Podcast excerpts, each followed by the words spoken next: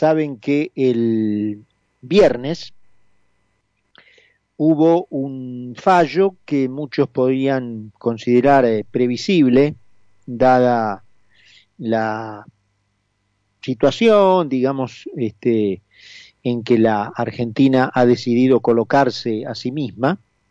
Eh, me refiero al que tenía como principal acusado al policía Chocobar, que recuerdan ustedes, había, eh, bueno, perseguido eh, voz de alto mediante al asesino de aquel turista norteamericano a quien le aplicó 11 puñaladas, varias de las cuales le dieron en el corazón de este hombre y que por la magia y la sabiduría de la ciencia médica argentina se produjo el milagro de salvarlo. Pero bueno, Chocobar puso a salvo al resto de la sociedad para que ese fascineroso no continuara asesinando en el futuro y la sociedad decidió enjuiciarlo a él. Y la justicia decidió condenarlo a dos años y a inhabilitación absoluta el día viernes y estamos en comunicación con quien es su abogado, el doctor Fernando Soto. Doctor, eh, ¿cómo le va? Aquí en Concepto, Carlos Mira lo saluda. ¿Cómo está? Hola, buenas tardes, Carlos. Es un gusto hablar con usted. Bueno, igualmente gracias desde ya por estos minutitos eh, que se hizo para conversar con nosotros. Primero, bueno, este, yo hablaba de cierta previsibilidad teniendo en cuenta, bueno, esta, esta idea, ¿no? Que ha cautivado a la Argentina ya desde hace un tiempo, pero bueno, algunos tenían todavía esperanzas en el sentido común. Le quiero preguntar cómo recibió el fallo con mucha decepción por, por, el país, por el país que queda para mis hijas, por la justicia. Es verdad que yo eh, tenía el temor de que esto pasara, pero por, por los disparates que hacen jueces. En realidad, ¿sabe qué? Eh, quiero poner algo que se habla menos, que es eh, la decisión que tomaron respecto al otro ladrón que, jugaron, que, estaba con Kukok, el que fue asesinar con Kukok a a Wolek, que se salvó, como dijo usted, de milagro por la intervención de los médicos y por la inmediata intervención de Chocobar también, que en el acto pidió ambulancia a las 8 y 17, cuya desgrabación hizo la fiscal y yo también cuando le damos. Eh, lo condenaron por el máximo delito que hay en Argentina, que es matar para asegurar un delito, en este caso un robo. Y, le aplicaron también la pena de robo. En tentativa deberían haberle dado más, 30, más de 30 años de prisión. La fiscal pidió 18 el tribunal le dio nueve. A la mitad de la pena sale en libertad. La mitad de la pena la cumple muy bien. Cuando fue detenido a, las 5 de la mañana, dijo la mamá, había salido en libertad, fue a festejar con Cuco. A las 8 estaban acomodando la Wallet. Esta es la justicia que tenemos, ¿eh? este, para ubicarnos en situación. Y el policía Chocobar, que cumplió con el deber, que cumplió con los reglamentos, que cumplió con la ley, que disparó para el piso no, no matarlo a Cuco, pese a que Cuco sí había decidido matarlo porque invistió hacia él cuando dejó de correr y giró y corrió hacia, hacia Le, lo condenan a una pena menor, pero lo condenan. Lo condenan, yo estoy convencido porque empezó la política. Son jueces que quisieron quedar bien con Dios y con el diablo. O sea, lo condenaron, pero poquito, pero lo condenaron, con lo que no es vida para una persona honesta un chorro que le den una pena sorpresa en comidas. De hecho, al ladrón que le van a dar libertad mes que viene, ¿usted piensa que va a hacer home? ¿Que va a trabajar en algún lugar o que va a seguir robando? Yo creo que va a seguir robando. Entonces, e, esos jueces de bajo perfil que no se la juegan, permitan que los otros jueces, garantistas, mal llamados garantistas, que defienden solo los derechos de, los presos y de algunos presos, eh, esos tienen actividad. Y los demás, por su omisión, permiten que, que los policías ahora duden más de dos veces, lo piensen más de dos veces antes de llevar a asistentes civiles fuera de servicio, que son obligación a hacerlo. Con lo que van a quedar, tenemos desvalidos todos. Este, ustedes, yo, la gente que nos escucha, yo creo que mucho más los que menos tienen. Usted trabaja en la radio, yo soy abogado, creo que accedemos a muchos privilegios, ¿no? De vivir en un lugar más o menos con seguridad. Hay mucha gente que no accede a esto. Y esos son los que más todavía reciben el trasero de la inseguridad, que cada vez más se acrecienta cuando liberan medios de preso y cuando dicen policía que Doctor Soto, ¿y cuál es el, el futuro, eh, incluso le pregunto hasta desde el punto de vista técnico, ¿no? de, de Chocobar? La sentencia eh, no debería cumplirse ahora porque él tiene el derecho humano de la presunción de inocencia. Le digo derecho humano porque ya antes la Comisión Provincial de la Memoria le había pedido a la Auditoría General de la provincia de Buenos Aires que lo echen. Y le habían contestado, el policía, mire, está en juicio, se presume su inocencia, hasta que no tenga sentencia, sigue siendo inocente. Tiene sentencia, pero no es firme porque vamos a apelar, de modo que no deberían echarlo. Pero este pueblo es largo, los derechos humanos enseguida la activan, como le dije, para determinados delincuentes, pero los derechos humanos son de los humanos, son de las víctimas también. Que integra de justicia tenemos una labor muy fuerte en la defensa de los derechos de las víctimas. Y aunque tenga que aclararlo, los policías son humanos también y tienen derechos, como tienen todas las personas. Pero no lo aplican igual a estas instituciones teñidas puramente por la ideología. Entonces, no deberían echar. Claro que su sueldo está reducido a la mínima presión, porque no puede hacer adicionales, no tiene ningún sueldo que integra la verdad del policía y lo que cobra no alcanza para vivir. Cobra menos de 40 mil pesos, no, alcanza para vivir, no puede pagar el alquiler, no alcanza para nada, tiene que vender remeras y medias en una feria, es realidad.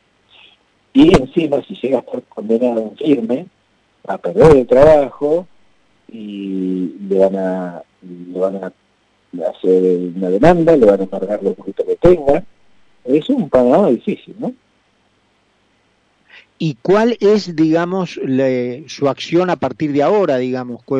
¿En qué, ¿En qué nuevo tribunal de apelación, digamos, supongo que va a seguir la causa?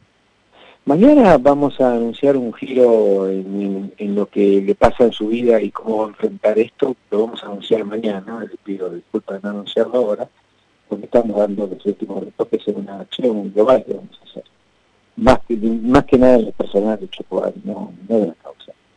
Y respecto a la causa, ahora va a intervenir el Tribunal de Casación. Casación Nacional, no la Casación de Comodoro, porque hay dos cámaras de casación, en general no lo saben, pero hay dos cámaras de casación. La de Comodoro y la que le digo yo, que es la Cámara Nacional, donde hay jueces con la escuela safaroniana, así que ahí no sé qué va a pasar, deberían absolverlo, no tengo la menor duda, pero si otra vez prima la política, pueden confirmar incluso en un disparate absoluto, hasta quizás condenarlo perpetuo. No creo de ninguna manera, de ninguna manera, porque la fiscal se encargó de decir que de ninguna manera había una más, se le dijo enojada a la prensa. Se le contestó a la prensa enojada enfáticamente la fiscal. Pero después va a quedar la Corte, la Corte Suprema, y la Corte, antes la Corte de la Ciudad, porque nosotros ya apelamos a la Corte de la Ciudad, todavía está por definirse cómo funciona acá la Corte de la Ciudad, pero ya le han dado intervención a la causa por nuestras apelaciones previas. Así que queda mucha tela por cortar todavía. Doctor, eh, le hago una, un par de preguntas, eh, incluso fuera del tema jurídico. ¿cómo, ¿Cómo cree usted, porque obviamente, bueno, todo el mundo hace referencia a Zaffaroni, que es, digamos, la, la, que la figura, digamos, que ha llevado esto adelante y que la sociedad eh, tiene correctamente identificado como, digamos, el huevo de la serpiente, ¿no es cierto?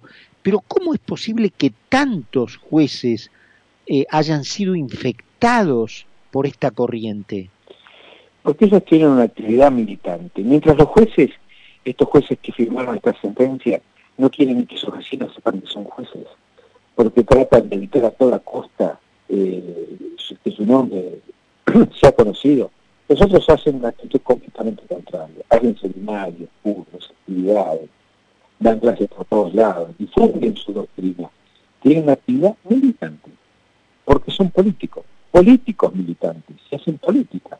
Entonces han activado de un modo tan extendido en los últimos 15 años, su doctrina, que fueron ganando estamentos, porque el gobierno hacía esta, doctrina, por supuesto, y empezaron a activar políticamente, cuando antes, los jueces no activaban políticamente, los fiscales no activaban políticamente esta línea, sí, fundaron un movimiento que se llamó Justicia Legítima, con actividad política declarada, eh, y, lograron la designación de muchos funcionarios, fiscales y jueces que integraban esta eh, participación política directamente.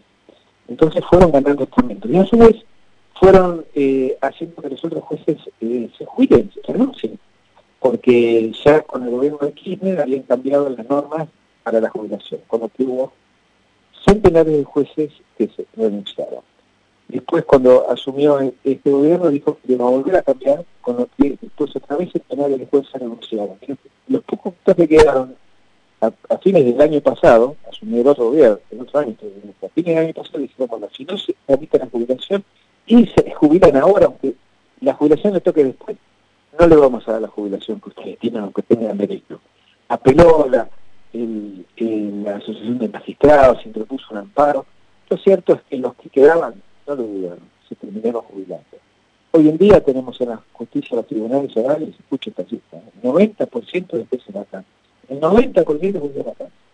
¿Cómo funciona? ¿Cómo este tribunal? ¿Cuántos había jueces originarios del tribunal oral de menores? Dos que jugó a Chocobá y el ladrón, uno. Los otros dos lo integraron como jueces de otros tribunales. Y así pasa en todas las causas. Y el juez, que era presidente, tiene a su vez tres tribunales orales a cargo. Eh, todo este descalabro es producto de toda esta política que fueron a poquito a poquito ganando eh, con una militancia política que además se va a con actividad judicial que debe ser objetiva y puede Fernando, eh, una última. ¿Y, ¿Y, Luis cómo está? Eh, Carlos, Luis está en una situación que cambió mucho del viernes a ahora. Permítame mañana anunciarlo, pero eh, esta situación, como muchas otras situaciones que son claramente una adversidad, un infortunio en la vida, presentan un costado que permiten una oportunidad para quienes sufren, la oportunidad de un cambio y no es para todo el mundo, pero es una persona muy resiliente, como lo decían los psicólogos y psiquiatras, a quien frente a la adversidad lo convierte en oportunidad. Él fue abandonado por su papá, por su mamá, tuvo desnutrición infantil, sufrió muchísimo, todo le ha costado mucho en la vida. Pero siempre salió adelante optimizando las condiciones y superándose. Y esto lo está haciendo una vez más. Mañana vamos a anunciar, en relación a esto, cómo va a cambiar su vida. Eh, doctor Fernando Soto, le agradezco muchísimo estos minutos con nosotros. Desde ya, obviamente, no tengo que, decirlo expresamente, eh, que estoy identificado con, con que la policía cumpla su trabajo para defender a los inocentes. Así que la mejor de las suertes para usted en su trabajo y para Luis en su vida a partir de lo que sean las instancias judiciales de a partir de mañana. Un abrazo. Carlos Mira, le agradezco mucho, es un gusto hablar con usted por concepto FM, si no me equivoco, 95.5, ¿no? Así es, así es.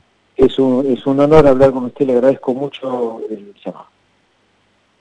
Un abrazo grande. Era el doctor Fernando Soto, el abogado defensor de Luis Chocobar, fue el, la, el primer, la primera sentencia, eh, la sentencia en primera instancia el viernes pasado, dos años y medio en suspenso, con más la inhabilitación absoluta, para quien salvó a la sociedad de que un asesino siguiera clavándole puñaladas a personas inocentes.